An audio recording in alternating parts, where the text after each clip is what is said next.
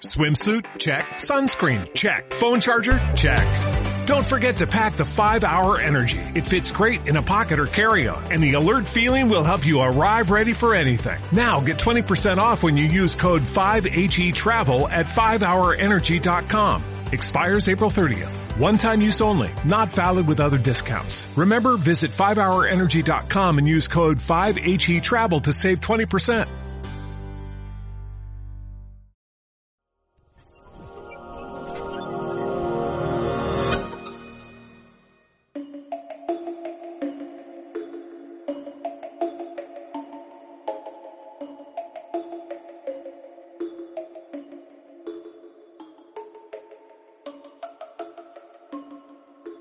Buenas gente del mundo que nos escucha a través de la pantalla. Esto es Oxymoron Podcast. Mi nombre es Sofía. ¿Cómo están? ¿Cómo estás, Andrea? Oli, buenas. Bien, bien, bien. ¿Y tú? Bien, bien. También ¿Qué súper tal todo? Chévere. chévere. Semanas pesadas de fin de año, ya, ya, ya en octubre. ¿Qué tal todo, Jason? Bien, bien. Me gustó esa, esa introduccción, me pareció bien curiosa. Como personas del mundo que nos escuchan, lo cual sugiere que hay un mundo que no nos escucha. Mm, Me gustó. A ellos no buenas. a ellos no. A ellos no. A ellos lo malo para ellos, sí. ¿no? La malísima. ¿Qué más, Sergio? ¿Cómo vas? Bien, bien. eh, me llena de, de regocijo estar aquí. no, mentiras. Sí, está, está, está severo estar aquí.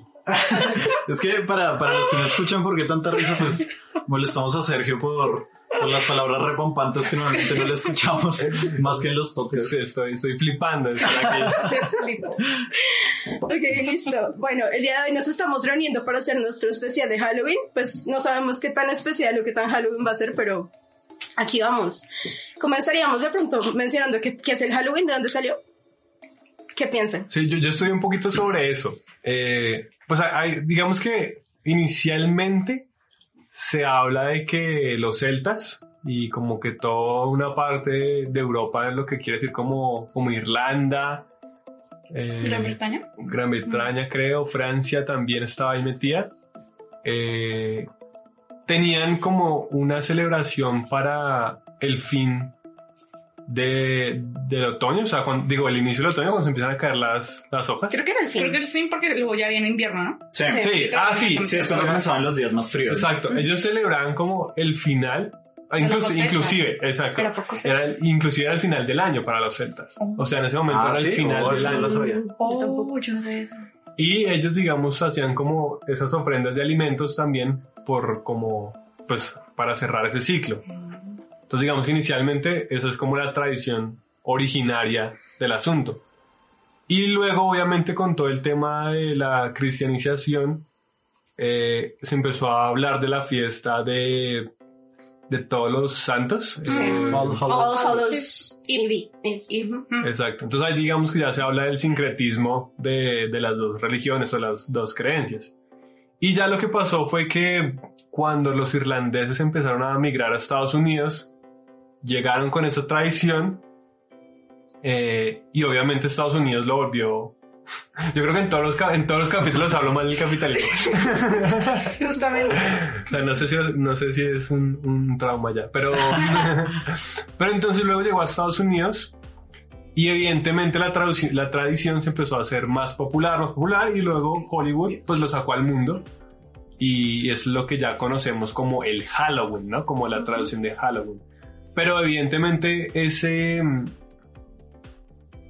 Como esa veneración hacia los muertos no es algo que haya sido en Irlanda, pues, o en los celtas, es algo que todas las culturas lo tienen. Mm. Todas las culturas han venerado a sus muertos de diferentes maneras. Eh, y lo que pasa es que el sincretismo y esa globalización pues nos va metiendo tradiciones específicas. Digamos que si hablamos de los mexicanos, tienen su propia forma de, de manejar esta fiesta de todos los santos. De hecho, es el 5 de mayo, ¿no? 5 de mayo. Creo, no, creo que lo hacen, o sea, Lo- en el- el- depende. Digamos que el Día de los Muertos de México es el primero y el 2 de noviembre. El Día de los es- Muertos. ¿Eso Es no es el Día de Todos los Santos Católicos? Sí, es el Sí. mismo día.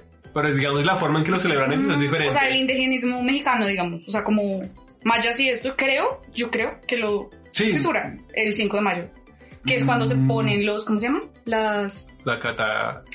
Las Cat- máscaras de Catrina. Catrina, Catrinas, las Catrinas. Ajá. No, pero eso sí es en el Día de los Muertos y eso es en, en la Sí, misma fecha que noviembre. es uno y dos, sí, sí, sí. Sí. Yo Lo que que es que- se había cambiado de fecha. O sea, que Correcto. al Para el principio era en 5 de mayo. Ah. Sí, ah, no, no, sí, no, sí. pero en un comienzo sí no era en, en, en noviembre. Era en mayo y se cambió a noviembre. Ah, Correcto, pues sí. a octubre, noviembre. A octubre, noviembre. Y por lo mismo, ¿no? Para machearlo con, con algo lindo y bueno católico, eh, que es la celebración de todos los santos de Sí, Dios. lo, mismo que Mm. pasó en todo el mundo. O sea, al igual que cogieron a los celtas y les cogieron su cultura y la volvieron nada solo para, para poder incluirlos dentro del cristianismo, pues lo Sí. mismo hicieron acá con, con las culturas indígenas. Y pues el Día de los Muertos terminó trasladándose a, a- al mismo día de All Hallows Eve, pues porque era la manera de decirle a, a los indios como, ah, miren, eh, ahí, ahí tenemos algo en común, somos monos parecidos. Entonces, pues, eh, eso, eso pasó en todo el mundo, ¿no? Sí, no, no solo la Virgen de Guadalupe.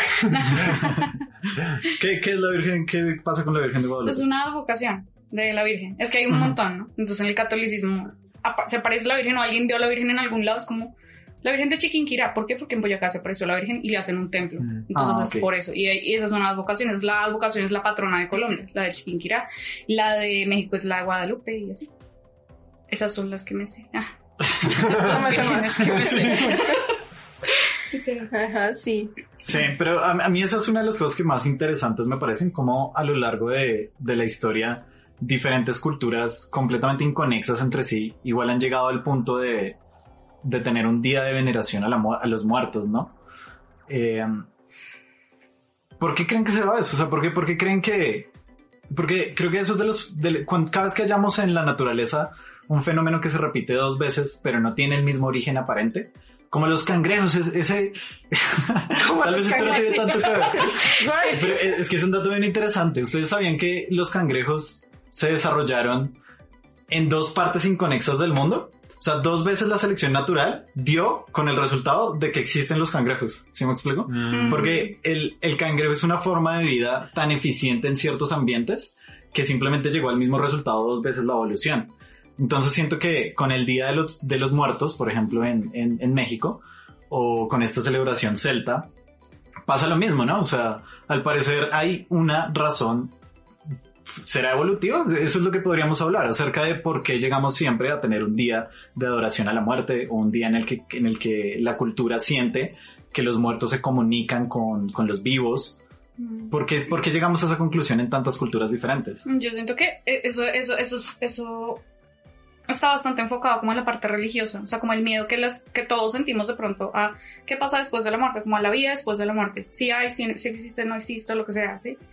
Y siento que es como la respuesta de la religión respecto a ese miedo, como también para ganar más adeptos, supongo. El hecho de pensar o de celebrar la muerte, en teoría, celebrarla, o de celebrar los que ya están al- en el más allá, como los, el Día de Todos los Santos, es, es ese preciso, ese miedo que yo siento que todo el mundo eh, en algún momento eh, sintió, que ya se acaba todo cuando uno muere. ¿m? Mm. Pero entonces la religión, digamos, vende, entre comillas, el, no, no, no, todo bien, hay una vida eh, después de, lo- de la muerte y de hecho, pues hay que portarse bien para poder llegar a algún lugar bueno o para poder, en el caso, no sé, de las eh, religiones que creen en la reencarnación, para poder encarnar en algún animal de mejor, no sé, con una mejor vida o, o un otro ser humano con, con más dinero o más belleza o más fama o lo que sea, hay que ser buenos. Sí. Yo creo que es como eso. Sí, sí, sí. Aparte de eso, yo creo que también tiene que ver con el respeto que se le tiene a los muertos. Porque digamos que los muertos antes de morir, ah, en la mayor parte de los casos, Antes de ser muertos. antes de ser muertos, era, no sé, pues, eh, digamos, no sé, de pronto ancianos o tal vez los miembros más, más ancianos de una tribu, por ejemplo. Sabiduría. ¿sí? Ah. La sabiduría, exactamente. O sea, como que una persona que está en el mundo sin nada, eh, confía mucho en la que sí sabe algo, ¿sí? a veces sea un poquito. Entonces, de pronto, el hecho de que respetaran tanto a las personas que tenían más sabiduría que ellos a la hora de morir, pues comenzó como a, a generarle respeto a los muertos, ¿sí? De pronto comenzó como a los muertos y no a la muerte como tal. Sí. Sentiría yo que, que como en principio, como lo más arcaico, lo más primitivo, pudo llegar a ser eso. De acuerdo, yo creo que los vínculos entre, entre la especie también hacen que, que uno quiera tener todavía a esa persona, lo que pues, es como un apego, ¿no? Eh, digamos que en todos los animales se nota eso, o sea, eh, uno puede ver que los animales pueden ver cuando un miembro de la manada muere o cuando un miembro de la manada no está. Mm. Eh, digamos que hay todo un tema social en cada tribu animal. Nosotros no somos la excepción. Eh, porque me pone a pensar como a qué muertos nosotros veneramos, ¿no? No veneramos a todos los muertos, al menos no necesariamente. Son como a los muertos buenos, como dirían en Colombia. sí, eso no. No podemos dar contexto en estos momentos. El trasfondo de esa frase, pero, pero a lo que me refiero es como a esos muertos que tenían sabiduría y que por lo tanto nosotros queremos seguir como, como venerando. Mm. Y creo que eso genera también una especie de apego hacia, hacia esas personas que ya no están, aunque eso también depende de cada religión, de cada contexto, porque digamos que en general la muerte, dependiendo de la, la ubicación geográfica, no se puede ver como una terminación, sino simplemente como una continuación en otro plano o algo así. Entonces creo que también eso influye en cómo nosotros vemos la muerte de alguien de la manada. Mm. Sí, una de las cosas que más me sorprendía escuchando al respecto del Día de los Muertos era escuchar a la propia gente qué razones daba al respecto de, de la celebración para sí mismos, ¿eh? Sea, ¿por qué para esa persona era importante el Día de los Muertos? Varios de los argumentos que escuché, como no con mucho agrado, es que varias de las personas decían como, no, pues es que yo me arrepiento de no haber podido compartir con esta persona cuando estaba viva, de no haber podido apoyarla. Entonces cuando viene en este día en el que los muertos se juntan con los vivos, siento su compañía y siento que le puedo decir lo que no le dije antes. Y pues eso es una razón muy, muy egoísta, ¿no? Es como lo que realmente quiero es sentirme bien yo. No, no es realmente una adoración por la muerte, ni ni siquiera es eh, un extrañar genuinamente al otro. Es un extrañar al otro porque yo me siento incompleto por no haber podido decir lo que, lo que creo que debía haber dicho. Entonces, esa, esa era una de las cosas que decían, como, como por el arrepentimiento. Y la otra que también escuché es respecto a, creo que, creo que esa frase es conocida, como los muertos no mueren a menos de que se les olvide, o algo así debe decir. De eso se trata Coco, de hecho. Eso iba a decir, Ay, como sí, es Coco. Coco. Ah, sí, ¿no? De eso se trata Coco, no, no lo había pensado, yo olvido las películas muy rápido. Pero pues ese es el tema, ¿no? Eh, si simplemente estamos intentando mantener en vida a los que ya murieron, realmente no puede ser porque lo que nos da miedo es desaparecer nosotros. Porque si sentimos que los que ya murieron están desapareciendo, es inevitablemente aceptar que cuando nosotros muramos vamos a desaparecer también. Entonces tal vez estamos es proyectando ese miedo que tenemos a, a morir en la muerte de los otros. ¿Sí me explico? E- esas son razones que no me parecen como tan chéveres. Obviamente pues hubo, hubo de todo y sobre todo los, las personas que veía que hablaban de ello, que son más apegadas a, a la tradición original indígena del Día de los Muertos, ellos sí tenían razones diferentes. Sí, sí hay una, una razón más metafísica de sentir que la vida no, que, que el fin de la vida mortal pues no es la cesación de la existencia de, ese, de esa entidad. Entonces ellos genuinamente sí, sí, sí sienten como este misticismo de poder comunicarse con, con, con personas en otros planos que ya no son materiales. Pero hay un poco de todo, ¿no? O sea, es un poco lo que hablábamos. Una vez llegó el capitalismo a, a vender la idea de Halloween en vez de, de realmente tener un, un, significado, pues cada uno lo asumió como le servía. Y pues a los seres hoy en día les sirve mucho cualquier cosa que les ayude a no pensar en que se van a morir. Sí, igual, igual creo que hay que hacer la aclaración de que no es tanto, o sea, que no es como una adoración a la muerte como tal, sino yo lo veo es como una adoración a los muertos. O sea, independientemente de si sean santos o familiares. Es que es, vuelvo, repito la idea, o sea, uno como que adora a los muertos que le conviene, ¿no? O sea, o a los santos o a los familiares. Sí. O sea, no creo que haya adoración a Hitler o algo así, o sea, Debe haberla. o sea, implícitamente en la tradición no. Ah. Hablaríamos de, de que esa oración a muertos que contribuyeron en la sociedad. Sí. De pronto es la cristiana, porque la celta sí era... A la muerte. A la- A la muerte, tal. Se llamaba. Sanjim la, la celebración y la adaptaron a la de todos los santos. Y cuando uno piensa en todos los santos, piensa a toda la gente buena, ¿sí? De por sí. Sí, sí, es Entonces, yo creo que ahí fue cuando se comenzó a torcer para, para ese lado que tú dices. Claro, y digamos que si es a la gente buena, ¿por qué nos disfrazamos de, de teóricamente gente mala? O sea. Drácula o lo que sea. Te- teóricamente, ¿no? ¿Cómo así? El hombre lobo. Eh, Yo creo que Drácula era bueno. Capitán. Si quieren, yo, yo me paro re duro por Drácula en este podcast. El man tenía razón. Es como Yo me sé Frankenstein, la ¿no? historia de, de Frankenstein, pues de Drácula. sí, él es un incomprendido, ¿no? Pues, Es, es parecido, es Sí, como sí, pues sí. los humanos tenían miedo de algo que no conocen y... es- Eso era otra película de Pixar. ¿Cuál es esa? ¿Cuál es esa? Yo No. lo que escuché fue que, perdona, perdona. Que voy a decir algo ah, Ah, no, dale. A lo que voy es eso, que se supone que adoramos a, a los muertos, digamos, positivos, entre comillas, pero los disfraces no reflejan eso, Mm. porque la tradición ya se tergiversó. Sí, Sí. sí. De hecho, yo, pues por ahí leí que eh, la gente comenzó a disfrazarse precisamente porque eh, como se estaba adorando, se estaba celebrando a los muertos, ¿sí? Y como hay resto de, como de, ah, ¿cómo se llama? Como de miedo, no, no sé si de miedo, tal vez de respeto, eh, ambas cosas, eh, a eso que no, a, a lo desconocido, ¿no? y todo lo sobrenatural y que los fantasmas y todo eso. Entonces la gente comenzó a disfrazarse de cosas muy, o sea, visiblemente muy muertas o muy eh, fantasmales y, y- y negativas, por así decir. Ne- No negativas, bueno, culturalmente muy eh, negativas, por así decirlo, ¿sí? Eh, para ahuyentar a los espíritus malignos o a la gente que hubiera muerto, que porque pues uno obviamente no quiere que, que se le aparezca así, o sea, la aparición o lo que sea, así. Entonces, ¡pum! Te disfrazas de, de zombie. ¿m? O de, o de Drácula, yo no sé el- el- la historia de Drácula, no, nunca la vi. Pero antes de ir con la historia de Drácula, pues yo creo que hay que... Omitamos, yo creo que inclusive omitamos. Hay que cortar eso. No, pues yo creo que tiene que ver con el miedo una vez más. O sea, y creo que Jessal tiene razón cuando dice lo de, lo de que uno celebra la muerte por el miedo. De hecho, esa es también la razón por la que uno siguió en principio como las leyes de quien fuera que le diera a uno seguridad, ¿no? O sea, tanto de una religión como de un, de un líder, de un, ¿sí? Mm. De un señor feudal, lo que fuera. Entonces, tiene que ver con el miedo yo sí siento que la, la primera razón por la que de pronto se comenzó a, a, no sé, a tener en cuenta la muerte o la muerte era porque un, pues, o sea, se asumía que, que uno dándole un tributo a la muerte, pues no se iba a tener una mejor muerte en el futuro. Y yo creo que sí, todo comenzó teniendo como mucha base en el miedo, ya después, digamos, como las generaciones iban pasando, de pronto fue cobrando como un tono distinto, como ya por tradición se hace de esta manera, pero creo que sí, siempre todo tuvo como mucho que ver con el miedo. Estoy muy de acuerdo.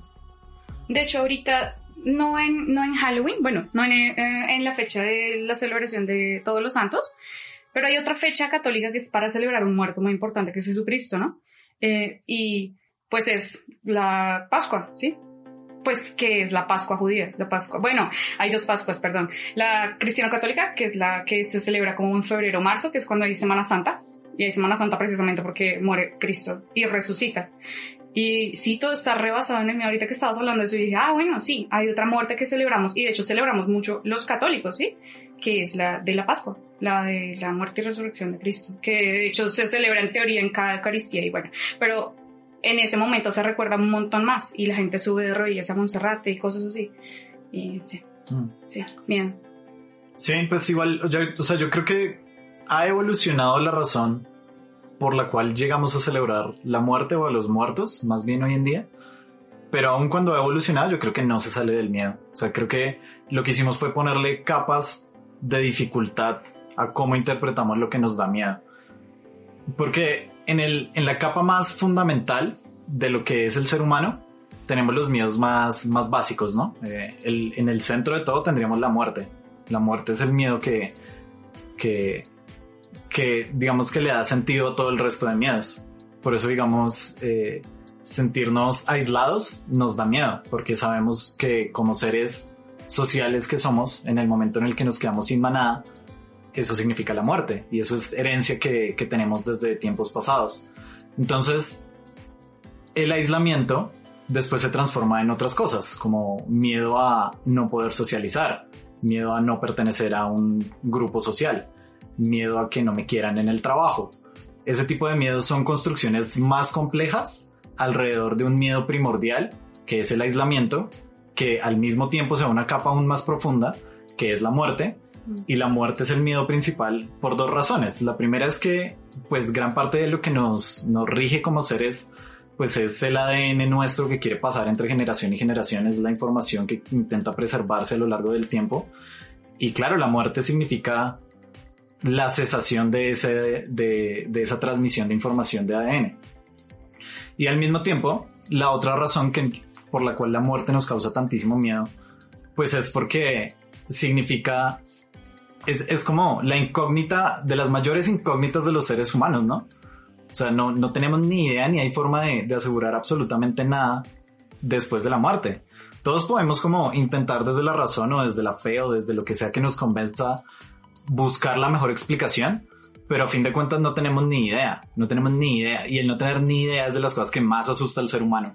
Cuando nuestra supervivencia depende de saber, el no tener ni idea es, es, es terrorífico. Sí. O sea, todo se reduce como a la supervivencia, ¿no? O sea, como lo que estás diciendo ahorita, o sea, como todo es por supervivencia. Sí, sí, yo, yo creo que todos los miedos a fin de cuentas son, son algo instintivo en lo profundo que termina teniendo capas de, de interpretación súper complejas en, en el día a día, ¿no? Hasta al punto de tener miedo de hablar en público, el punto de tener miedo de, de comenzar una relación con una persona. Todo eso, si, si nos vamos al origen de esos miedos, a fin de cuentas sigue siendo una, una cosa muy básica de nuestro instinto animal que, que no vamos a ser capaces de superar por nuestra propia naturaleza. Mm. Pues sí, estoy, estoy de acuerdo con eso. Igual, yo siento que el Halloween hoy en día, por lo menos, ya no tiene como... Creo que la gente ya no tiene ni idea por qué, o sea, ya como que a este punto eso, ese origen y todo lo que estábamos hablando ahora ya no está, ¿sí? Sí, sí. Lo, que, lo que realmente nosotros entendemos como Halloween es pues lo que se repartió por Hollywood, ¿no? Ya se Sí. sabe, ¿no? La tradición de Estados Unidos que se repartió por Hollywood. Y nada más, o sea, realmente ya no hay ningún sentido detrás y la gente ni siquiera sabe por qué salen disfrazados de vainas, ¿sí? O por qué consumen tanto dulce, o sea, ya no se sabe el origen de por qué se hace. Y yo siento que ya está tan tergiversado que en serio ya no tiene sentido, o sea, pues tiene sentido capitalista, supongo yo, para vender un montón de dulce y, no sé, subir los índices de diabetes para poder vender medicamentos, la verdad, no sé, o sea, honestamente no lo sé. Sí, pero- Son las farmacéuticas. las farmacéuticas, yo no sé si. Eso y pues las, las tiendas de disfraces, no mentiras, no sé. Pues bueno, ¿No? sí siento que tal vez ya no tiene el sentido que tenía en algún momento. Y creo que a la gente no le interesa en absoluto. O sea, ya cada, cada cultura que en algún momento necesitó como tener esa, ese, no sé, ese.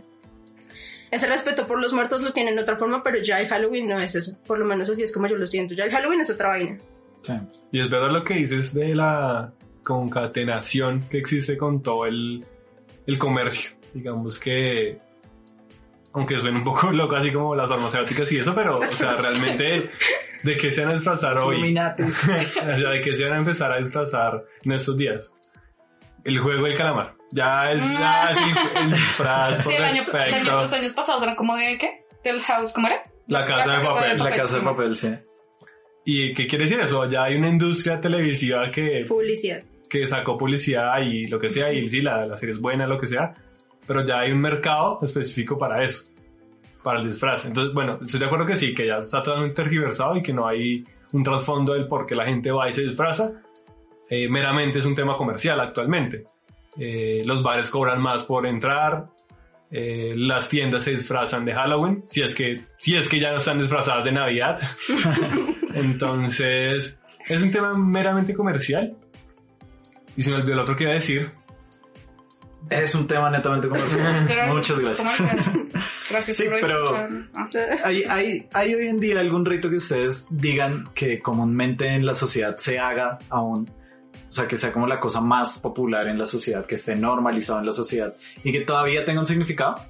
Porque es que tengo, tengo esta idea y es que entre, entre más grande es la comunidad que acoge como normal algo, Mm. más sentido pierde esa normalidad. Lo del gato amarrado. Lo del gato amarrado. Bueno, ahorita cuento la historia del gato amarrado, pero yo iba a contar otra Ok. que, que es acerca de la sensación de responsabilidad en una empresa.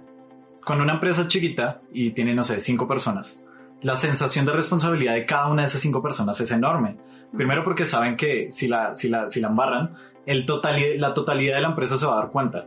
Segundo, porque no hay mucho como rango de órdenes, ¿no? No hay mucha jerarquía. Entonces, si una persona comete un error, pues no va a poder culpar a muchos hacia arriba o a muchos hacia abajo. No, no tiene una excusa que decir alrededor de por qué tuvo un mal comportamiento, por ejemplo.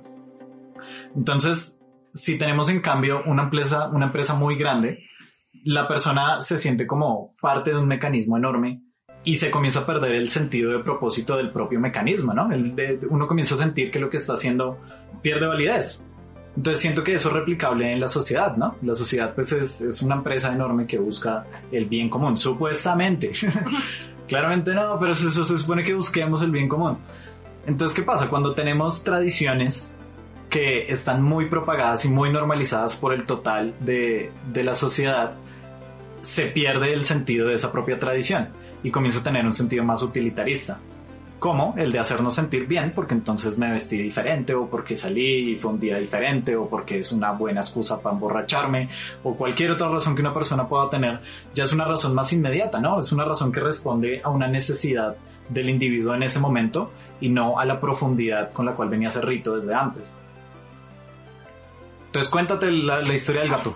Sí, claro. Ah, bueno, eh, según recuerdo, imagínense en un templo cualquiera, eh, monjes de cualquier religión que quieran, los que, eh, digamos, budistas, budistas, monjes budistas eh, que tenían que hacer pues determinadas eh, ritos a lo largo del día. Y resulta que en el pasado había un gato que maullaba mucho porque digamos, tenía hambre, no sé, maullaba mucho, entonces no los dejaba hacer la ceremonia, el rito principal, el de la mañana.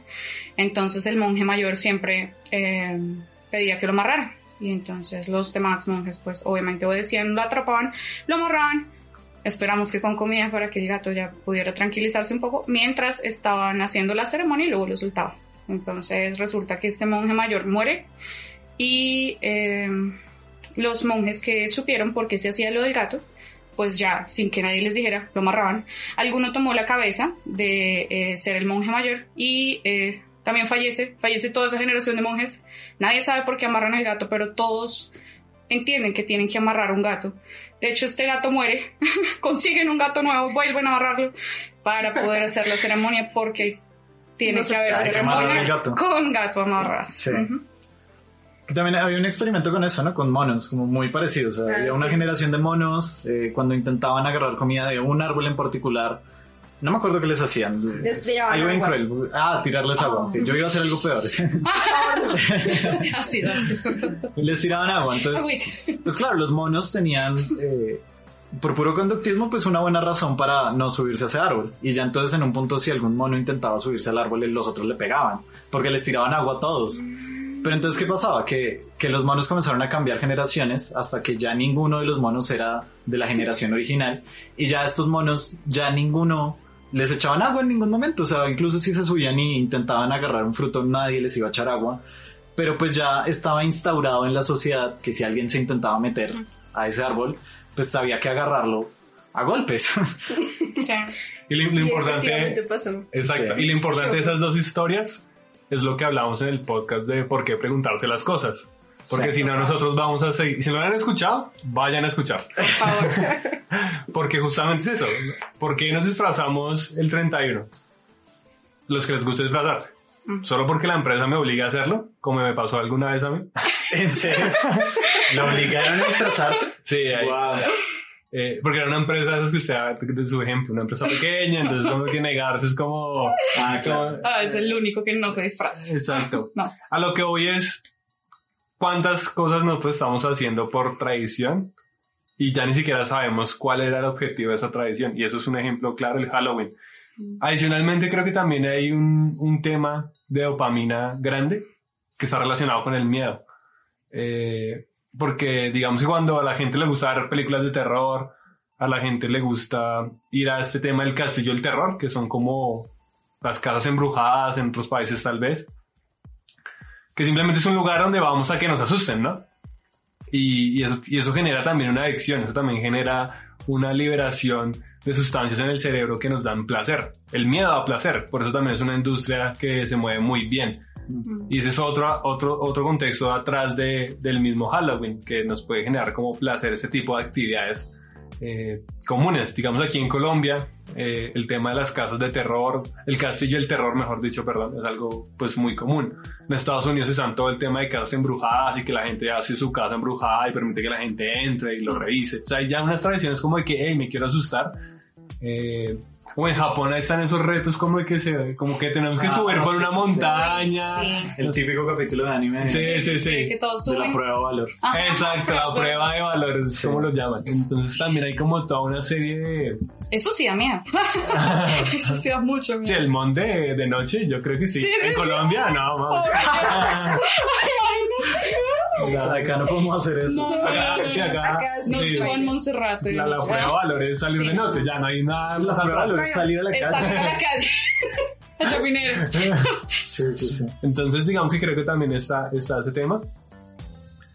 Pero a mí, a mí lo que me parece como más crucial, desde mi punto de vista, aparte del trasfondo, es como también un poco la hipocresía. Porque es evidente, le tenemos miedo a la muerte, pero también nos gusta como, no sé si decir jugar con ella o estar como ahí cerca, que es como toda la tradición en general, como Sí, lo que mencioné anteriormente, como generar dopamina. Sí, es todo ese morbo que está alrededor. El morbo, esa era la palabra, el morbo que hay alrededor de eso. Entonces que la tabla Ouija o que simplemente todo el tema de espiritismo des- desde un punto de vista no religioso. Mm, Y como también todos los mitos que se relacionan al, al miedo como tal. O a la muerte, perdón, a la muerte como tal.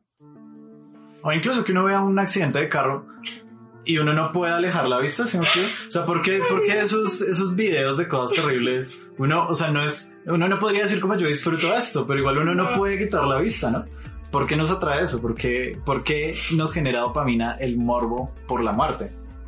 Tal vez porque seguimos vivos y ellos no. No, pues digo. Muy, muy, muy rata. yo sé, Pero pues. No, creo que sí, creo que sí, porque es esa sensación, es que también depende, ¿no?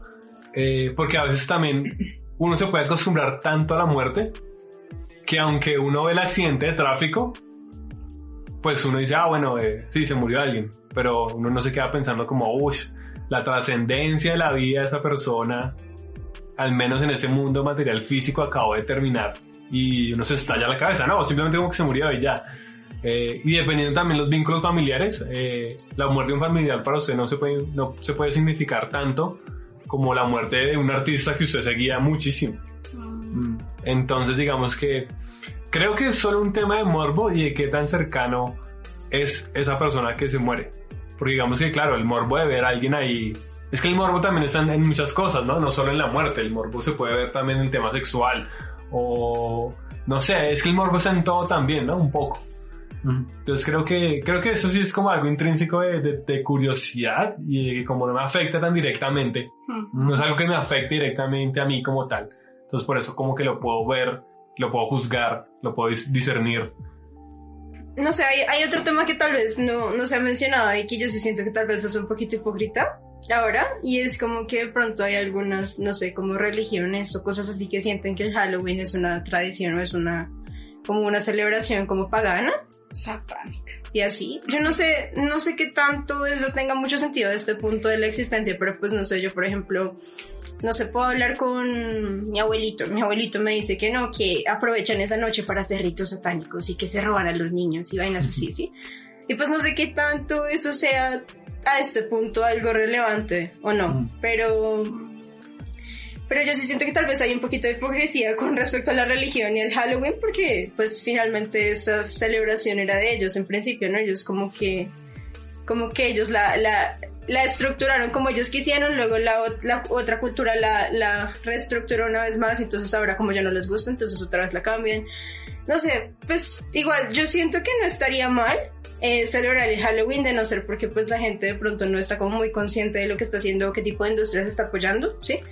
Em, yo creo que la gente en general no se ha preguntado mucho qué es el Halloween hoy en día, ¿sí? Ni la religión, ni tampoco la gente que lo celebra, ni nadie, ¿sí? Mm. Y pues la industria se aprovecha mucho de eso. Como la, la doble moral que de pronto hay en, la, en la celebración en este momento también no... Quizás es un tema que también vale la pena como mencionar un poco. Mm. Es igual también eso ha evolucionado. O sea, yo me acuerdo que cuando yo era pequeño todo era satánico.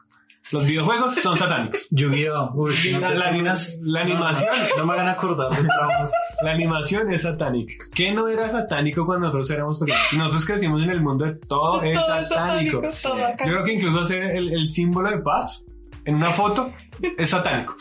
Los cachos del diablo, güey. Shakira era satánica. Shak- sí, había, había, había- se había creado todo un entorno, toda una mitología de qué es y qué no es satánico. Sí. eh, que pues digamos que no influenciaba tanto a los jóvenes, pero los adultos sí tenían eso como muy metido y, y- y digamos en Estados Unidos como raro. eh, el heavy es satánico, el rock, el hard rock es satánico y hubo como temas que se tuvieron que llevar a, a temas judiciales solo por, porque decían que esta música influenciaba violencia o influenciaba a los niños a, a hacer cosas mal.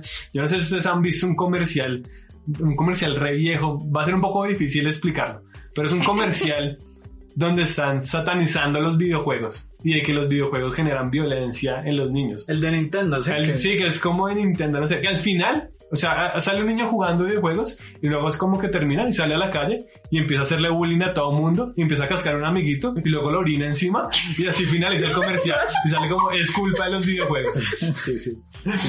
Ese, ese comercial es, es muy chistoso para que lo vean, pero era un comercial real de la época. Ah, Es que e- ese es el tema, ¿no? O sea, ahora que estamos hablando del miedo y de Halloween, creo que podemos combinar ambas cosas en, el siguiente argumento. Hay un montón de religiones que se basan en el miedo. Y si no logran generarle miedo a las personas, pues se quedan sin adeptos, se quedan sin gente que, les nutra eh, ese pool de gente, esa, cantidad de gente que, va a las iglesias, por ejemplo. Entonces si tenemos una religión completamente basada en el miedo, claro que vamos a coger y, e intentar in- impulsar ese miedo por todos los medios posibles. Entonces, claro que, que cualquier cosa que no sea nuestro es en contra nuestro. ¿Sí me explico? Es, es esa cultura sectaria de intentar polarizar las cosas a que si no estás con nosotros, Eso es en contra. estás en contra de nosotros. Y eso pasa, digamos, con esto. Y, y mira que yo, yo estoy un poco en desacuerdo. Yo siento que si, si un, si digamos alguien de una religión judío-cristiana quisiese ser como completamente coherente con, con sus creencias y fuese así como retradicionalista, pues no debería celebrar Halloween porque pues eso fue como muchas otras cosas, pues arreglos que hizo la iglesia para, para incluir más gente, ¿no? Fue- fue- fueron solo arreglos, pero pues, o sea, si él dice como, ok, yo, o si la persona dice como, ok, yo celebro All Hallows Eve, yo celebro el Día de Todos los Santos, Mm. Pues bueno, está bien, pero eso es muy diferente a, a Halloween, ¿no? Eso es muy diferente a la gran cantidad de prácticas de Halloween que terminaron existiendo como, como una quimera entre muchas culturas muy diferentes. Entonces, pues, creo que sería más coherente por parte de ellos incluso no celebrar Halloween. Pero al mismo tiempo yo no creo que esa sea una buena postura, ¿no? O sea, uno quedarse en, en un tradicionalismo ridículo creyendo que siempre todo el tiempo pasado fue mejor, pues como que no tiene mucho sentido, ¿no? Es, es la misma...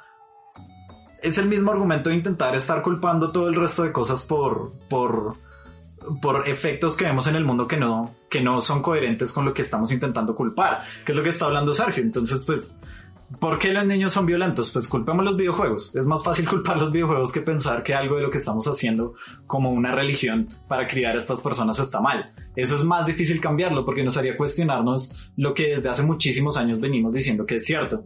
Y no, eh, vi una noticia de que una, una cosa sensacionalista, como todas las noticias en esta época del clickbait, decía como, como niños están reproduciendo los juegos del calamar en, en, en los descansos. Y leí algunos comentarios y todos era como, ah, eso es porque no les enseñan que, que, que no pueden ver esos, esas películas, eso es porque eso no es para niños, etcétera. Y pues tienen algo de razón, o sea, hay, hay ciertas cosas que no debería mostrarle uno a un niño. Y ahorita podríamos hablar de eso. ¿Cuál fue nuestra primera aproximación al miedo y a las películas de terror? Porque la mía fue terrible.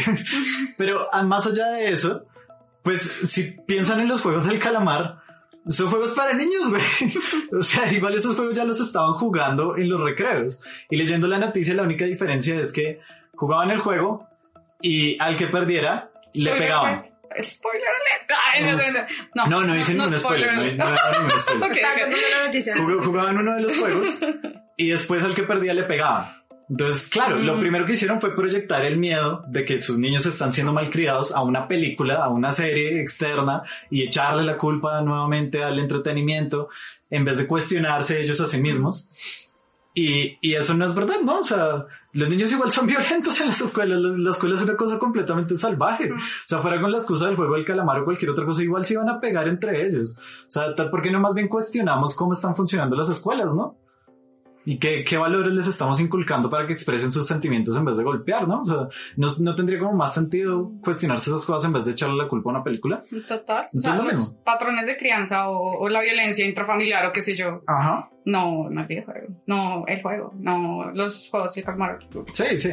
Sí, o sea, la razón por la cual uno no debería mostrarle esas cosas a un niño, pues es porque puede que generarle traumas, ¿no? Uno está en una etapa donde el cerebro es demasiado plástico todavía y cualquier experiencia nueva tiene un efecto muy grande en quién es uno a futuro. Uno ahí está formando modelos de comportamiento para después. Pero eso no quiere decir que entonces porque yo vi la película, entonces ahora voy a ir a, a jugar el juego, juego del calamar y cascarme con todo solo porque vi la película, ¿no? Eso responde a muchísimas otras cosas. Sí.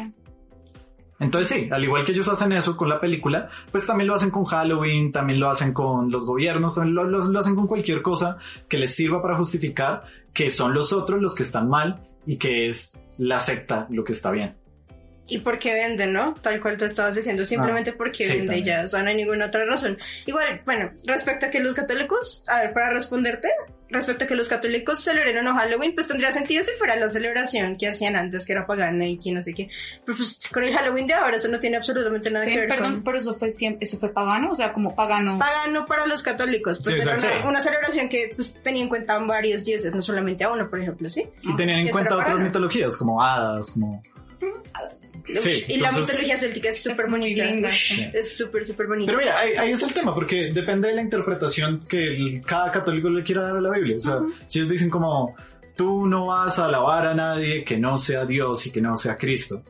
Y luego vas y te vistes como un ser y etcétera, y, y estás vestida de hada, y entonces haces tradiciones que en su comienzo significaban otra cosa, pues hay mucha gente que de manera muy tradicional van a decir, pues no, o sea, eso, eso está mal porque estás alabando otros seres que no son Cristo. ¿Sí me explico?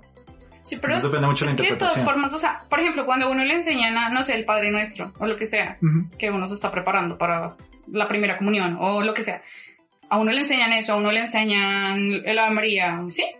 Y, y uno repite las palabras. Es como cuando uno escucha qué es lo que dicen para pedir dulces en Halloween, ¿sí? Uno va triqui, triqui, entonces uno dice, ah, sí, triqui, triqui, tal cosa, ¿sí?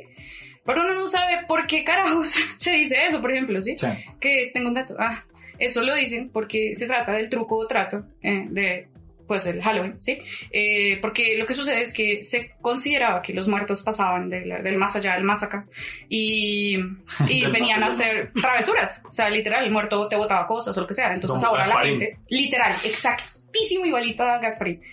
Y, y que entonces, pues ahora, pues los pelados, pues en Estados Unidos, eh, truco o trato y eso, y lo preguntan. Creo Y si que no hay, es dulce o truco. No, es como dulce o travesura. Dulce travesura. O truco o trato. Yo escuché. Sí, no, sí, Pero sí, otro una traducción. Trick and ficti, pero es, es, no sé, es trick or, no me acuerdo. Sí. Ah, ambos funcionan. importa, Ambos, sí. ambos. Sí. Bueno, el punto es que, eh, pues que si no les dan dulces, les echan huevos podridos a las puertas y eso está permitido. Y, o sea, permitido en el sentido, no va a llamar a la policía porque unos peladitos me, me dañaron el jardín o me le echaron huevos a la puerta, ¿sí? Mm. Pero en Estados Unidos, En Estados Unidos. claramente. Aquí, aquí ni siquiera llega a esa parte, o sea, acá es como tricky tricky Halloween y pues uno canta y ya. No, ya no es eso. Hace mucho cambiaron eso porque era satánico. ¿En serio? serio? Ahora es como quiero paz, quiero amor.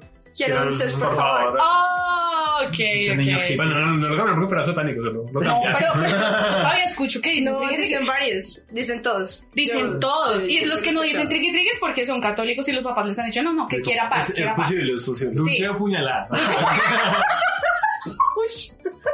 Muy intenso. Ya, es demasiado latinoamericano. Demasiado, demasiado. O por ejemplo, las Sí. calabazas. Esas calabazas que yo, eh, eh, según lo que escuché, era que los irlandeses, como no tenían luz, eh, metían velitas dentro de la, dentro de la cucaracha de la calabaza y entonces se podía iluminar un montón. Eran coles, no eran calabazas. Se convirtieron en calabazas como Ah, las- Cuando sí. llegaron a América. Ajá. Eso, eso también era para asustar, ¿no? Eso también era para asustar a los... Eso fue después, a los a espantar los espíritus. Sí. Entonces les hacían caras feas y ponían la velita. Ya, Sí, sí, alumbraban. Se ve muy creepy, pero lindo. Pero muy raro, ¿no? Como todas esas cosas que ahora... Yo, o sea, yo a fin de cuentas estoy de acuerdo contigo en que pues nos debería importar nada. O sea, también viendo como no sé, o sea, estaba pensando en, en el podcast y me puse a mirar como, ay, ¿qué, qué pensará diferente gente acerca de, de Halloween? Y no, la- el, el debate enorme en el, en el cristianismo y catolicismo de si deberían o no celebrar Halloween. Ya. Yo estoy de acuerdo contigo en que no, no me parece importante lo más mínimo, o sea, deberían estar enfocando su energía y sus pensamientos en otras cosas más allá de, de algo que ya no tiene el significado que tenía antes. Sí, no. Solo lo, lo ponía como desde el punto de vista de alguien muy tradicional. O sea, si quiere como realmente ser coherente con, con, con la Biblia realmente, pues si lo interpreta de cierta forma, pues podría decir como, ah, no debería. Si lo interpreta de otra forma, podría decir como, ¿a quién le importa? Porque pues igual esto ya no significa nada y esta gente no lo está haciendo con esta intención. Entonces, pues sí, a fin de cuentas, al igual que con cualquier cosa, con cualquier texto sagrado, pues depende de la interpretación que le demos, ¿no? Sí, ahorita como con asunto de intenciones, o sea, uno no le puede decir a pues a un pelado como, hey, usted se, va, se lo va a llevar el diablo, o una bruja si sale, porque pues, A mí me dijeron eso. yo sé, man, Sí, en también me lo dijeron. loco. Es que muchos que si uno ¿no? se ha bautizado, Ah, sí, eso sí lo Por dicen ejemplo. los católicos un montón, que ¿Qué? si a los niños que no los bauticen, pues baila. Se los llevan las brujas, yo he oído eso. ¿En Halloween o...? No, no, no, no, en general. Cualquier momento del año. Eso aplica para todo el año. Y, Dios pero santo. toca bautizar al chinito. Entonces, yo, a mí me bautizaron como a los 7, 8 años. Ajá. Nunca me lleva nadie. Nunca me lleva nadie. Yo no soy bautizado, obviamente. What? No, no, no. Entra una bruja. Eso es muy loco. Yo comentaba la otra vez. Entró una aguja asterisco. Sí, sí, sí.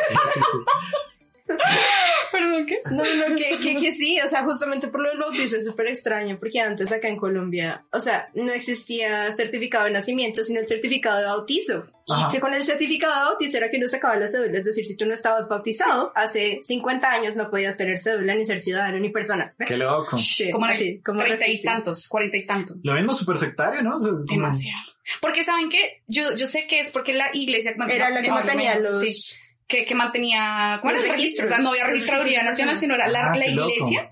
Eh, eran, era para literal la entidad más organizada en cuanto a los registros de nacimiento de la gente. ¿Por qué? Porque los bautizaban ya. No Bien. bautizados no existe. Ajá. Las personas sin estado Al ser humano, sí. Claro, como le damos un valor al ser humano basados en, en ciertas especificaciones que nosotros ponemos, ¿no? Hmm. Sí, sí es como un pensamiento muy sectario y pues a fin de cuentas lo mismo hace el capitalismo, ¿no? Eh, ¿cuántas, cuántas veces no?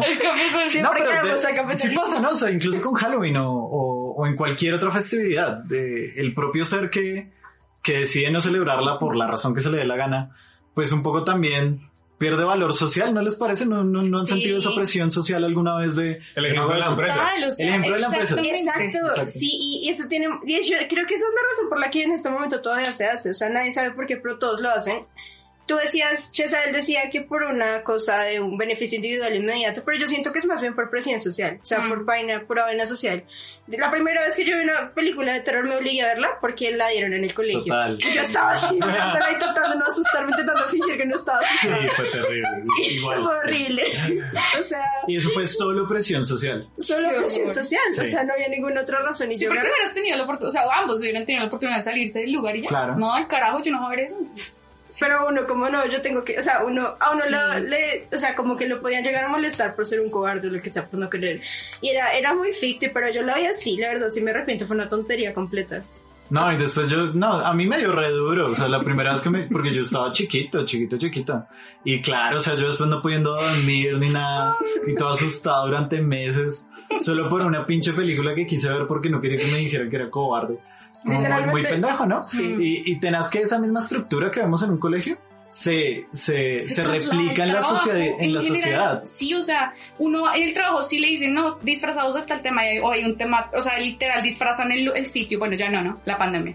Pero bueno, cuando uno solía ir a la oficina y disfrazaban a la oficina o al, o al no sé, es pedacito de espacio de algo, ¿sí?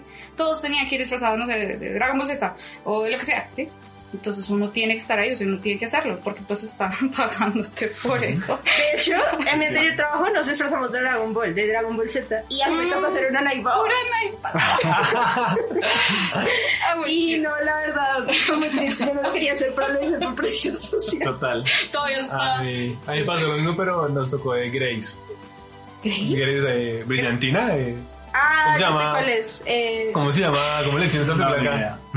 No lo he visto. Esa que es con John Travolta y salen bailando y son así como What? con el copete. Ah, ya sé cuál es. Ah, sí, sí, sí. ¿Es Grace? ¿Sí se llama Se Grace? llama... No, no, Tampoco me Bueno, acuerdo. Sí, pero la es- conozco, pero en la he español se llama obviamente diferente, pero ni idea. Y también fue por presión social. No va a ser nada y la pasé re mal. No, ¿De qué pero fue presión social. ¿De qué te disfrazas? Me tocó de John Travolta. Eh. No, Le queda, le queda. eh, y no me acuerdo cómo se llama el personaje como tal. Pero tocó hacer hasta la mímica del, del baile ese famoso y todo, ¿no? Qué Hay, loco. hay, hay un concepto en psicología social que se llama The Bystander Effect, que no estoy muy seguro cómo traducirlo. Sería como el efecto de- del espectador, como del que especta. No, no, no sabría muy bien la traducción exacta, pero hace referencia a una situación en la cual, bueno, realmente el, el origen de todo eso fue por una noticia falsa. Eh, lo- los buenos periódicos dando noticias falsas desde tiempos inmemoriales. Entonces, la noticia era la siguiente supuestamente habían violado a una mujer en plena, en plena calle con más de 30 personas observando y ninguno hizo nada al respecto para ayudarla. Entonces por eso comenzó el estudio de cómo se comporta la gente eh, como sociedad en mitad de un problema. Luego se descubrió que todo eso era la gran, la gran mayoría de eso era mentira, realmente no fueron 30, fueron como 3 y esos tres como que... Ah, bueno. esos tres como que realmente no entendían muy bien qué estaba pasando, como que uno dijo como no, pues yo escuché algo, pero yo no sabía qué era eso, no estaba seguro qué era. El otro sí llamó a la, a la policía, no es que no haya hecho nada. Entonces la noticia era completamente falsa y era simplemente para llamar la atención. Y lo mismo como el, el sesgo que se replica a lo, a lo largo de toda la sociedad y alguien ya en un punto ni se pregunta de dónde salió esa información. Pero entonces el tema sí tuvo una repercusión en, en la psicología social. Y es que sí sucede que por presión social, si vemos que alguien está en apuros, nosotros, entre más personas haya en la habitación, tendemos a no ayudar. Un poco por, por lo que estábamos hablando acerca de la repartición de responsabilidades dependiendo de la cantidad de personas. Si sentimos que hay mucha gente, también comenzamos a sentir que alguien más lo va a hacer. Eso es lo primero que sentimos, como pues de pronto alguien más se va a parar y le va a ayudar, entonces no es solo mi responsabilidad ayudarle. Si yo soy la única persona en esa sala y algo malo está sucediendo, me siento directamente responsable por ayudar en la situación en la que está sucediendo. La otra razón por la cual sucede es que nosotros como seres sociables nos basamos mucho en la gente que tenemos alrededor para poder interpretar la realidad. Digamos, y es- esos también son los casos de histeria colectiva. Si, si yo comienzo a ver el rostro de ustedes y ustedes se ven re asustados, así yo no haya, así no esté pasando nada acá. Yo digo como, uy, hay una bruja atrás mío y me va a llevar porque no estoy bautizado. y, y- y esa información la saqué solo de leer sus rostros, ¿no? Entonces, ¿qué sucede? Que si en, en una situación en la cual está sucediendo algo malo, yo comienzo a mirar la gente a mi alrededor y veo que nadie hace nada. Entonces yo interpreto eso como que tal vez esto no está mal y simplemente soy yo el que está equivocado, ¿no? No sé si han visto ese, ese experimento chistosísimo, que es que están todos en un elevador viendo no hacia la puerta, sino hacia la, la parte contraria del elevador, como hacia el fondo del elevador. Y, luego- y todos son actores, ¿no? Y sube una persona que no... La gente no entra. Sí, no, no, es el sujeto de prueba, sí. Ah, sí. Entra al elevador y normalmente se queda mirando la puerta como normalmente hacemos, pero de pura presión social porque ve que todo el mundo está mirando hacia atrás, se cuestiona a sí mismo como, ¿será que es el loco soy yo? Hay que mirar hacia atrás y una gran cantidad de la gente cede y se conforma con lo que es la normalidad. Muy, muy loco eso. Entonces eso también pasa en situaciones de pánico, como que si en la cara de los demás vemos que no está pasando algo malo, comenzamos a cuestionarnos nuestro propio código moral y decimos como, pues de pronto el pendejo soy yo, ¿no? Tal vez esto no está mal. Y muy loco, muy loco eso, no, no recuerdo por qué lo comencé a hablar, pero existe el bystander effect. Hablando, No, pues estábamos hablando de, de, de por qué estamos celebrando Halloween, creo. ¿No? no, no sé. De eso se trata el podcast. Sí, Estamos segura de que. Genuinamente no sé por qué comencé a hablar de, de bystander effect.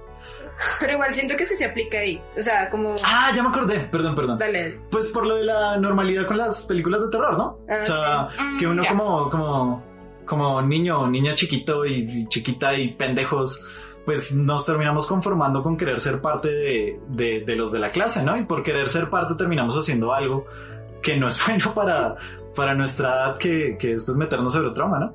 sí, igual, igual yo creo que eso es normal en, en los primeros años de vida, como que uno necesita pertenecer al grupo, ¿no? Y por lo que biológicamente estamos diseñados para eso.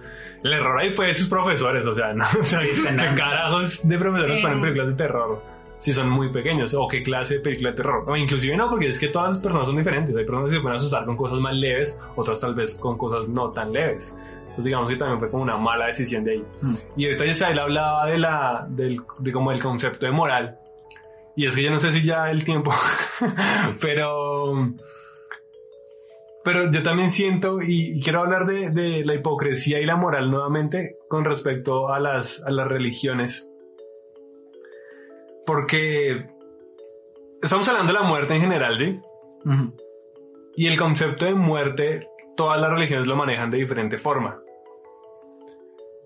Y, y hay un tema con la eutanasia que me parece que es como, medio incongruente en el manejo de la sociedad. No tanto como las religiones, sino de la sociedad. Y era también lo que ustedes comentaban ahorita de cómo la iglesia era la que llevaba el registro y cómo es que estaba unido el poder de iglesia con Estado, que obviamente ya no es así ahora. Pero aunque no es así ahora, al menos en Latinoamérica, aunque no está implícito de que la religión tiene algún tipo de papel importante, pues sí lo tiene. O sea, mm, en Colombia hay un tema de que la eutanasia se maneja de una forma muy, digamos, extraña, no es muy clara la situación. A pesar de que Colombia en ese aspecto es como pionero, Colombia es el único país en Latinoamérica que la eutanasia activa es legal. ¿Cómo, cómo eutanasia activa? Ah, lo que pasa es que lo que se conoce como eutanasia activa es cuando la persona decide eh, morir y se le ayuda a eso. Y lo que es eutanasia pasiva es cuando a la persona no se le da tratamiento para evitar su muerte. O sea, digamos Ah. que la persona no la entuban, como se conoce acá normalmente. No la entuban o ya no le ponen un respirador, sino que lo que lee el cuerpo. Ah, En teoría es una eutanasia pasiva, eso también es legal en otros lugares de Latinoamérica. Eh, pero en Colombia es la única el lugar donde está la activa. Perdóname, ¿y la pasiva acá entonces es cuando también el paciente no quiere recibir tratamiento o Sí. simplemente es la familia que dice, no, no, no, no, Sí. déjenlo morir? Y eso es legal acá. Eso es legal acá. La pasiva es legal. Y la otra La también. pasiva- o sea, ambas tienen el consentimiento de la persona que Y, está padeciendo. y ambos ¿sí? son solo en caso de... Sí, o sea, digamos que la, la pasiva funciona si, si obviamente está en un estado grave y ya como usted dice, no, pues yo no quiero que, ni, que me pongan un respirador, sino que lo que me den los pulmones. Ah, ok. O la Ah, familia decide eso. Consentimiento. Ah, ok. Pero solo si es una enfermedad mortal o si está en un estado de mucho dolor ya le permiten... O sea, si estamos hablando de la activa, tiene que ser una enfermedad terminal. Ujú. Un estado de dolor no aplica. Ok. Eh, bueno, a lo que voy con todo esto, a, lo que, a lo que quiero llegar, eh, es que yo no entiendo por qué la religión se sigue metiendo en todos los ámbitos cotidianos de, de la sociedad. Y yo no digo que, es- que yo, yo no digo que no haya religión o que no haya espiritualidad. Digo que la sociedad es un tema aparte. Porque no importa mi concepto con respecto a la muerte o mi concepto con respecto a qué hay después de la muerte, sino lo que importa es cómo lo vive la sociedad actualmente. Entonces actualmente hay gente que se quiere practicar una eutanasia. Hay gente que no se la quiere practicar. Hay gente que quiere abortar. hay gente que no quiere abortar. Me acuerdo de un capítulo de Los Simpson que, que los políticos hacen campañas así, como abortos para unos, abortos para abortos, no, No abortos, no sí, abortos. banderitas para uno. Pero lo que voy es que eso existe. Y, y el tema es que la sociedad o las políticas deben es contribuir para pues los que se lo quieran hacer tengan la posibilidad. Y más en un estado laico como el de Colombia, pues no importa lo que diga la religión. O sea, es que no interesa. Porque la religión tiene nada que ver con nuestro estado. El No estado debería. Exacto, no debería, pero no, no sucede eso. Entonces vuelve lo que yo comentaba anteriormente de cómo la religión permea y, y sataniza cosas, ¿no? Entonces, lo que, los ejemplos de ahorita, los videojuegos, la música, lo que ustedes acaban de mencionar, y ahora yo siento que el tema de la eutanasia también está metido ahí. O sea, la religión no debería tener papeles ahí en eso. Pero ¿y ¿cuál, cuál es el, el argumento luego para no permitir la eutanasia? O sea, ¿qué es lo que se dice desde el Estado para, para no hacerla legal? O sea, bueno, poniendo en, en contexto el ejemplo de, de Colombia, es necesario para que sea legal es que la persona tenga un estado terminal. O sea, si de mucho dolor no se puede hacer. Pero a lo que voy es que las, la- las religiones tienen conceptos totalmente contrarios a lo que se considera la muerte. O sea, se considera como suicidio, se considera como homicidio por parte del, Del del que la practica, del médico. Y esos son los argumentos que dan. Y esos son los argumentos que hacen que no se pueda legislar adecuadamente Ah, ok, ok, ya entiendo. una ley de ese tipo. Y lo mismo sucede con el aborto. Y yo sé que me salió un montón del tema, pero lo quería mencionar ya que estamos hablando de la muerte como tal. Sí. Y de que como las religiones de todos modos... O sea, existe el Día de Todos los Santos Muertos. Y yo sé que son cosas diferentes. Yo sé que son temas diferentes. No es lo mismo el, el suicidio. No es lo mismo orar a un santo. Mm, Porque Pero- hay sido asistido también. Sí, hay suicidio asistido también. Que en ese caso, el- la organización... No la, Colombia, no Colombia, perdón. No, creo- no, No, no estoy seguro. Creo que no. No sé. Está como por allá en Bélgica, tal vez. Como en Suiza. Ujú. Sí. O sea, hay pocos países que han aprobado la eutanasia. Realmente solo siete países en el mundo que han aprobado la eutanasia. Eh, el primero fue Países Bajos y luego creo que fue Bélgica, si no estoy mal, algo así fue el orden. Pero bueno, a lo que iba es que... Se, se- se me fue la idea cuando me interrumpiste. a lo que iba es que... eh, claro, es diferente el suicidio, es diferente la, la quererse morir, digamos, de una manera digna. Son temas diferentes, pero están relacionados con la muerte Ujú. y la religión los aborda según su conveniencia. Y es por eso que antes el heavy era satánico, pero ahora hay bandas de heavy cristianas o de la religión que sea. No, no vamos a Se satanizar. apropian, ¿no? Cuando ya pasa cierto, cierto límite, se lo apropian. Se lo apropian. las religiones. Entonces yo siento como, pues digamos que eso está bien porque es una evolución de la sociedad, Ah, digamos. de- bueno. Pero la forma en que lo, lo que, en que quieren evitar eso, como ese tradicionalismo que usted comentaba ahorita, es el que jode la sociedad, yo, yo siento. Sí. Porque usted puede tener sus tradiciones y yo se los voy a respetar, evidentemente. Pero si yo no tengo la misma creencia, pues no evite que yo pueda hacer una práctica relacionada con la muerte de otra manera. Yo siento que, o sea, bueno, primero, obviamente la iglesia lo hace para no perder algo de Estado y algo de poder dentro de la sociedad. O sea, eso ha sido siempre desde que dejaron de estar como directamente conectados con el Estado. Eh, tienen que meterse por alguna parte. Lo hicieron por, medio por, la educación, ¿sí? Entonces comenzaron a educar a los niños en la religión. Comenzaron a, después de que ya tuvieron que pues dejar dejar que otras personas que tuvieran plata también hicieran sus propias escuelas, igualmente siguieron, o sea, como por donde podían, haciendo como algún tipo de impacto en la sociedad donde pudieran seguir teniendo algo de control sobre las vidas de las personas, ¿sí? Sí. Entonces la razón es esa, simplemente diría que la razón es esa como para no poder, de hecho ya hemos creo que mencionado algo al respecto, para no poder, para no perder adeptos tienen que mantenerlo, el miedo tienen que mantener el control por alguna parte, ¿no? Sí, claro. Entonces, eso por una parte. Y pues, sí, claro, yo creo que igual eventualmente la iglesia se está como, se tendrá que ir acostumbrando a cómo está el mundo ahora y de hecho lo, ha- lo ha hecho. Pues yo siento que por lo menos lo está como haciendo, tal vez no tanto aquí en Colombia, pero si uno mira, por ejemplo, al Papa, el man sale con una bandera gay así. Sí. O sea, yo siento que la iglesia igualmente se está adaptando y se tendrá que adaptar eventualmente a, a lo, a lo líquido que está el mundo ahora. O sea, Sí. que ya no hay manera de que, de que lo O sea, se va transformando porque ya se da cuenta de que sus tradiciones o ciertas cosas que son muy que en este momento podrían considerarse retrógradas o inhumanas, eh, ya, no, ya no las van a aceptar, ¿sí? Si ellos continúan con eso, ya no se va a aceptar. Entonces, a medida que la sociedad cambia, pues la religión también tendrá que adaptarse a eso, siento yo. Absolutamente. Yo de hecho iba a decir algo con respecto a lo que acabas de decir y lo que Sergio mencionó de que hay bandas cristianas de metal. Y yo siento que eso es más como para ah, ganar adeptos, o sea, pues, o sea, Mm. el típico hijo rebelde o lo que sea, o de hecho hasta gente ya adulta que le guste el género, ¿sí? Y pues que se siente mejor escuchando, pues que digan algo lindo de Jesús, pero pesado. o sea, entonces, sí, yo, yo, yo siento que eso, eso, es, eso es totalmente un organismo de control, una forma de, bueno, no un organismo, o sea, eh, la religión es un organismo de control y em, también pienso que no debería eh, inmiscuirse un montón al punto en que lo hace, a pesar de que, pues, Colombia sí es un estado laico, el 90 y punto por ciento de las personas se creen de católicos o cristianos, entonces... de nombre al menos. Al menos de nombre. Y entonces, pues, obviamente eso tiene un impacto enorme aquí. Sí, eso tiene todo lo que la iglesia. Tiene una influencia en la política demasiado Uf. grande. O sea, No, O sea, es que eh, yo creo que yo creo que es en Latinoamérica. O sea, lo digo desde, desde, es que los latinoamericanos compartimos un montón de cosas relacionadas con la corrupción y cómo son nuestros Mm. estados.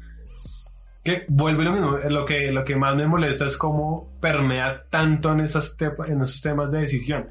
Y cómo entonces la iglesia que apoya a un candidato, ya todos los feligreses de esa iglesia van a apoyar a dicho candidato, independientemente de lo que diga. literal. Y yo sé, eh, casi ya me salí el tema un monderón, pero eso es un No, poco no, molesto. sí. Eso es un poco Total, molesto. total. Bueno, un poco no, es re Es molesto. re O sea, molesto. Uribe, Uribe en las iglesias cristianas de, de, los, de los costeños de allá, ¿cómo se llaman? Ya ni me acuerdo. Pero diciendo que le debe un montón de favores que lo subieron a, a presidente en 2002 y cosas así, y luego por allá en, en, la, en la iglesia católica, que de hecho ambas iglesias son bien diferentes, ¿no?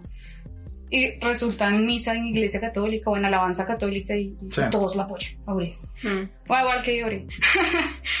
Sí, lo mismo, o sea, pues a fin de cuentas, yo sí siento que, como dice Andrea, pues son organismos de control que lo que buscan es adquirir el poder, entendiendo el poder como pues la capacidad de influir en la vida de la gran mayoría de personas, aunque esas personas realmente no lo quieran, pero igual lo siguen haciendo, ¿no? Entonces, como organismo de poder, pues no tiene una buena razón para no intentar apoderarse justamente de, de cosas que no le pertenecen y cosas que, que si no lo hiciera, pues se extinguiría.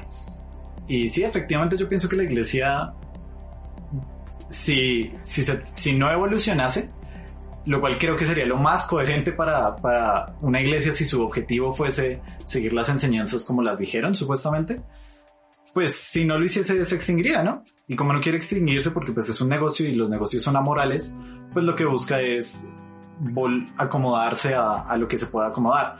No estoy diciendo que ese sea el caso de todos los católicos, no estoy diciendo que ese sea el caso, por ejemplo, del Papa.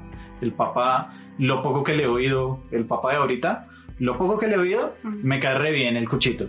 Sí, es un Me cae man muy re revolucionario y Sí. un poco de cosas relujosas, de, de incluso de sus hábitos, de su atuendo y sí, presupuesto, todo. Sí, sí, sí. Entonces, o sea, siento que, que no podemos de todas formas generalizar el porqué de todas las personas solo basados en, en su creencia espiritual. Pero sí es verdad que como organismo la iglesia funciona de esa forma. Y las razones por las cuales alguien se apropia de algo creo que son importantísimas, ¿no? Ahorita que, que Sergio estaba hablando de eso. O sea, está bien si uno dice como, venga, ¿realmente en la Biblia dice algo acerca de los gays? ¿En la Biblia dice algo acerca de la homosexualidad? ¿O es que la estamos interpretando de tal forma que podemos decir que sí? Entonces, si alguien se hace ese cuestionamiento y desde la razón decide cambiar su perspectiva para adaptarse a lo que el mundo le está mostrando que tiene más sentido, eso es correcto.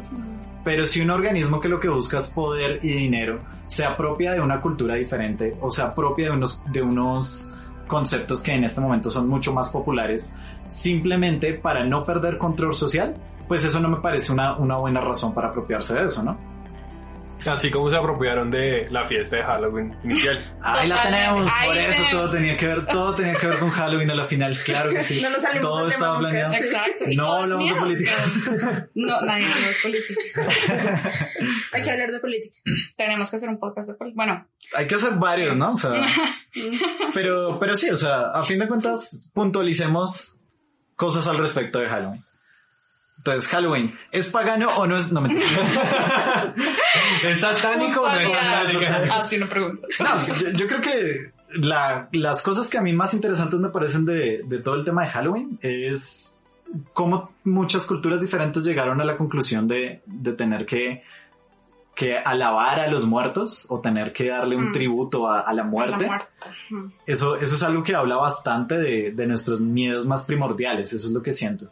Y respecto a los miedos, sí, mi, mi, mi gran conclusión sería esa. Aunque gran parte de los miedos que, que hoy más sentimos, que sentimos más hoy en día, son miedos que están como muy en la capa de la sociedad y en la capa de este constructo que armamos al cual le llamamos una ciudad y este constructo que armamos al cual le llamamos capitalismo, pues realmente sí están justificados en, en miedos mucho más primitivos que tenemos, como, como el aislamiento, la muerte, eh, el hambre, Oscuridad. la oscuridad, el desconocimiento, todo ese tipo de cosas que son muy primitivas de nosotros, pues a fin de cuentas seguimos cargando con, con, con, con eso, ¿no? O sea, por eso ahora sentimos ansiedad si nos paramos enfrente de un poco de gente a hablar, aun cuando esta ansiedad ya no nos sirve para nada. Es porque el sistema no distingue entre un miedo social y un miedo primitivo. Para, para el cerebro todos son miedos primitivos, ¿no? Es el ego el que le pone esa capa de interpretación. Y ya de resto, pues si quieren celebrar Halloween, celebren Halloween, pero porque, porque quieren hacerlo y, y teniendo claros qué es lo que están celebrando y qué no es lo que están celebrando y, y, y- y no se disfracen si no quieren. ah, es- eso era la última cosita de, del efecto del espectador. Eh, la cosa súper crucial que encontraron es que cuando una persona de ese público se levanta y dice que no, que, que no va a aceptar lo que está sucediendo, ahí se vuelve muy probable que todo el resto lo sigan. Ajá. Me ¿Por dijo, no, no. Sí, no, no Sí. parece. Sí. La, la típica escena, la típica escena de que alguien se levanta y comienza a aplaudir. Ya. Ya todos comienzan a Eso pasa, eso es, ese es, ese es el efecto, ¿no? O sea, en el momento en el que alguien actúa, el resto se da cuenta de como, ah, yo no estaba en lo incorrecto. Mm. Allá hay otro pendejo que también estaba pensando lo mismo, solo que nadie había hecho nada al respecto. Entonces o sea, si no se quieren disfrazar, no se disfracen. Bueno, y si quieren, háganlo. Y si Ah, quieren, háganlo. Y vayan a fiestas de disfraces. Nah. y ya. Pidan dulces, pero sabiendo que están diciendo. No, mentira. No, pues no se los coman todos esa noche. Uy, sí. Por favor. Uy, ¿Ok? ¿Ok? sí. No se los coman todos a la vez esa noche. Depende de la edad. No, A esta edad ya no no, puedo. cualquiera se va a comer tanto. Sí, está bien, está bien. O alcohol. O alcohol. Alcohol. Tanto alcohol. Uy, alcohol y dulce. Sí, hay que hacer, hay que hacer un podcast de los excesos también. Sí, sí, sí. Hay que hacerlo, hay que hacer muchos podcasts. Vienen muchos podcasts. Claro que sí. Total, pero pues sí, definitivamente respecto a Halloween, eh, bueno, hay varias cosas que yo no tenía claras y pues digamos leyendo para este podcast fue como, uy, ¿en serio? Y, mm, y re curioso el origen, no tan curioso el hecho de que se hayan apoderado de eso, pues las religiones, el cristianismo, que todo lo hayan querido cristianizar. Eh, y pues nada, eh, la verdad... La verdad a mí me gusta el resto como la decoración. La estética. La estética del Halloween es muy chévere, o sea, como todo el otoño, todas las cosas secas, los palos, los, eh, no sé, eh, cositas rústicas y boniticas, me gustan un montón. Boniticos. Eh, disfrazarme, eh, lo disfruté un montón cuando estaba en un grupo que se llama Missy y cantaba, me disfracé de camarón y canté Terra Fictis, de ovejito también. Bueno, pero digamos para Halloween, la verdad no, no recuerdo, no tengo como recuerdos de haberme disfrazado, haber dicho, uy, qué chimba disfrazarme, nada. Pero pues sí, si, lo, si, lo, si sale un plan, lo haría, sí. Pero no que sea como mi plan de siempre, no. Y, uy, se me olvidó, eh, lo de responderla, no son conclusiones, solo que me acuerdo ahorita de la primera cosa que me causó un terror, físicamente terror y que yo sentí mucha incomodidad. No fue como con una película de terror, sino fue con cuentos de los hermanos Grimm. Sí. Sí. ¿Cuál, cuál, cuál? Ay, No, no, pero es El que de era- Barbazul. Barbazul era un Era cuento pesado. Si no lo han visto, Sí, tienen sí. que verlo. es Sí, muy Barbazul tenía una escena fuerte. Uy, sí, la, la de la, la tipo que abre la pone. Sí, sí, sí. Y están todas las Spoiler. viejas así colgadas. Están todas. Sí, es Horrible. Es broileado. el Es que- es Ya que, pero tienes que verlo, es muy bueno. Es igual esos cuentos eran más fuertes de lo que animaban. o Uy, sea, sí. la- el tema de Cenicienta no es tan Sí, Cenicienta. todos, No. los Disney todos eran mucho más fuertes de lo que los De lo pusieron que- ahí, se adaptaron mucho para que fuera Hay para que hay niños. que hacer un podcast de eso. LOL. Sí, Sí, yo- eso fue lo más aterrador que yo vi cuando era niña. Yo dije, uy, qué asco la humanidad. Me, a mí me dio muchísimo, muy duro eso. O sea, ver eso fue como, "Mm, Mm, ¿en serio eso puede pasar? sí. Lo peor es que sí. O sea, qué asco. Y Qué pasa, asco. y eh. pasó Claro que muchas veces. Es que creo que las cosas que más terror nos dan también son las Sí. cosas más cercanas a nosotros. Más ¿no? O sea, reales. Ujú. los monstruos justamente nos dan terror porque en alguna forma nos parecen conocidos, Mm. pero al mismo tiempo están tan degradados o tan transformados o tan asimétricos que nuestra mente no puede reconocer un patrón reconocible en ellos, no puede reconocer un patrón reconocible, no puede entender un patrón reconocible en ellos y, y decir como, ah, ok, eh, tú y yo somos parecidos, puedo intentar predecir qué haces. Sino pues que le da miedo, ¿no? Le da miedo porque es como uno, pero, pero con cosas que uno no entiende. Ese es el mismo rasgo de la, de la xenofobia, ¿no? Total. y Uy, muchos sí. otros miedos como pero bueno ya ahora el capítulo sobre es un miedo, eso no sé. claro es Claro, el miedo hacia el, hacer- hacia hacer el algo extranjero Ajá. Un miedo. Bueno, sí es una fobia literal pero no sé. O sea, hay No miedo- sé si el racismo, pobre, porque es que el racismo, eso ya es otra vaina repaida. Es que para mí la xenofobia, sí. bueno, sí, es verdad. estoy Es como es Dios, una fobia ves es a un miedo al extranjero Ves a un asiático. A mí me encantan los asiáticos, por supuesto. Ay, no. Yo iba a decir algo respecto a lo que tú dijiste, no me acuerdo qué era yo. No sé si Sergio tenga algo que decir. Eh, bueno, entonces también respondiendo a la pregunta de Yesael, yo creo que la primera película de terror que yo vi fue It, pues el clásico, ¿no? La... ¿En Chile miedo? Sí, sí, la primera. Pues yo también era pequeño. Sí, pues claro. claro. o sea, esa, esa película era, era pesada, pero no me generó ningún tipo de, de trauma con los payasos, pero obviamente sí, en su momento sí fue muy fuerte. Ujú. Y digamos que como conclusión, no, casi que la de Yesael, o sea, y aprovecho también para, aprovecho para decir el disclaimer, disclaimer, que no dijimos, O sea, todo, lo que acabamos, todo lo que acabamos de decir. Decir. eh, o sea, bueno, y, y no, es que, no es que odiemos a los cristianos, no, o sea, no. no yo sé que salieron varias veces a O a los tema. O a la iglesia, o, o sea, no, no tenemos Ah. nada en contra de nadie. No lo sé. Eh, solo fueron opiniones de nosotros con el ánimo de compartirlas con ustedes y que ustedes se puedan crear una misma opinión. Entonces no, no se lo tomen personal si son cristianos o si van a una iglesia. O sea, Yo voy a una iglesia. Exacto, solo pregúntense por qué van y, y si Ujú. esa iglesia es coherente con, Sí, total. con la enseñanza espiritual que quiere ofrecer. Sí, todo, todo se reduce a la intención. Ujú. Y a ver si le sirve a uno, o sea, si a uno le sirve creer que está el cielo, que existe el cielo y portarse lindo o lo que sea, o si a uno le sirve no creer eso, o, o si a uno le sirve creer en la reencarnación, en el karma, en la ley de efecto, pues uno, uno vive tranquilo, uno vive bien. Sí. Todo depende de qué tanto se adapta a lo que uno siente y a lo que uno tiene afinidad y todo eso. Entonces se pueden disfrazar. No es Puede como que estuvieran esperando nuestra prima para desplazarse, ¿no? Yo sé, lo sé. O sea, Lo aprobación. Sí, o sea, si después de escuchar esto no se querían disfrazar, olvídenlo. Disfrácese. Oye, no, oye. No, todo esto forma parte del disclaimer. Y, uy, que lo de ver los extraños, me acordé cuando eh, hablaste de- del morbo, que hablábamos como del morbo de ver a alguien en accidentado o lo que sea. Es, eh, pues si se ponen a pensar, si nos ponemos a pensar, eh, hemos visto a cualquier extraño en su último día de vida o viceversa. Entonces, tratemos de ser personas lindas y amables con todos. Hasta donde podamos, ¿no? Hasta donde podamos. Y eh, con las mejores eh, intenciones, no solo porque sí. Mm. Sí. Sí, igual pues volverá un podcast de la muerte. Hoy sí. Vendrá uno acerca de del terror específicamente. Porque claro, son conceptos muy grandes, ¿no? Este fue como un especial donde tratamos de varias cositas. Entonces pues ya, ya, ya vendrán cosas más específicas. Bueno, pues este fue el especial de Halloween. No tan de Halloween. Yo esperaba que contáramos historias de terror como el resto de los especiales de Halloween, pero no fue así. Entonces, gracias por escucharnos y nos estaremos escuchando después. Feliz Halloween. Buenas noches, feliz Halloween. Halloween. Chao.